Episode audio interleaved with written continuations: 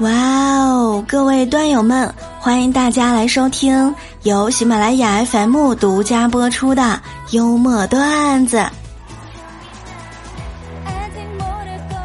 我依然是在网上冲浪不如在月夜里闯荡的主播聊聊。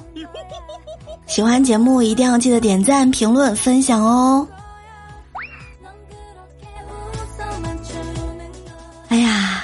晚上的时候呢，灰灰在朋友圈发一条视频，他是这样说的：“明天中秋节了，你又是一个人过的吧？哈哈，嫉妒我吧？我六个人。”说完之后啊，他就捧着个五仁月饼，默默的啃了起来。思念就像月饼馅儿，各有各的味儿。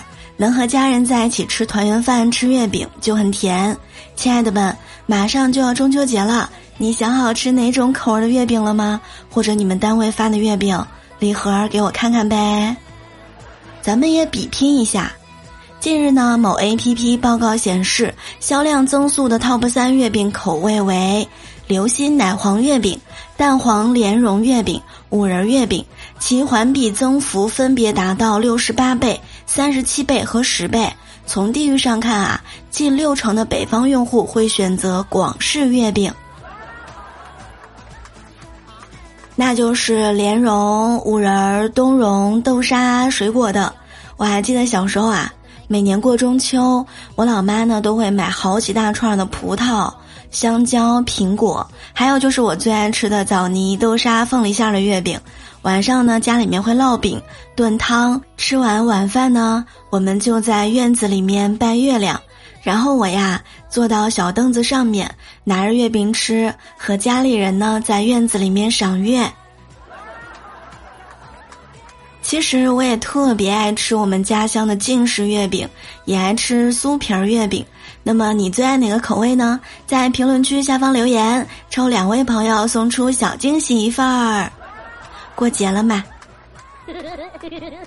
那么各位小可爱们，你们知道古时候的月饼是什么馅儿的吗？那咱们就要先弄清楚月饼是怎么来的。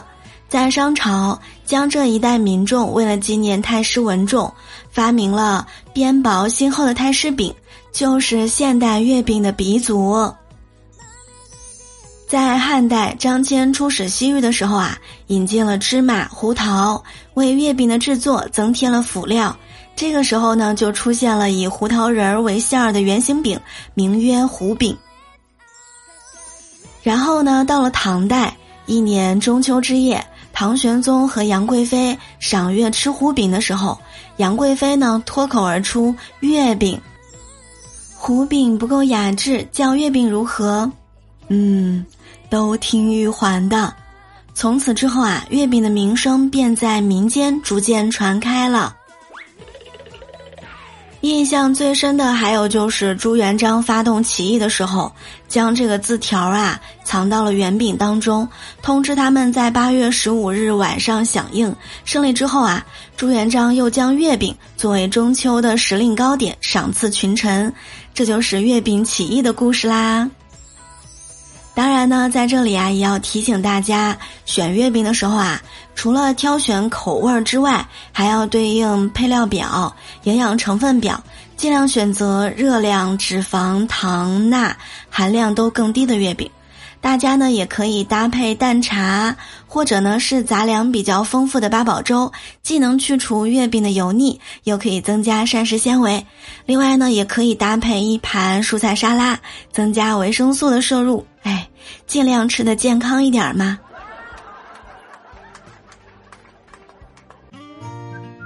哎呀，终于等到中秋节放假，爸爸终于有时间打游戏了。小女儿说。爸爸，游戏跟我哪个更重要？爸爸说：“哎呦，当然是你更重要啦。”小女儿说：“那你怎么就知道打游戏，不跟我玩？”爸爸说：“哎呀，因为爸爸恨游戏呀，所以打游戏。你看，爸爸爱你，难道还能打你吗？”说的还挺有道理。我以涮羊肉的温暖，水煮鱼的热烈，白灼虾的鲜美，咕噜肉的甜蜜，拉条子的宽广，发面饼的博大，向你真诚的祝福中秋快乐！各位端友们，明天晚上八点我会在喜马拉雅直播，欢迎大家来直播间和聊聊一起共度中秋佳节，准备了福利哦。感谢大家的收听与喜爱，加入喜米团享受听节目专属八大权益，月费、季费、年费呢有多种选择，非常推荐大家先开通一个月费体验一下，觉得不错呢再加入来解锁你的听节目专属权益。感谢点赞、评论、分享、打 call、收藏，一定要多多互动，让咱们的节目热度上升。好啦，我们下期节目不见不散喽！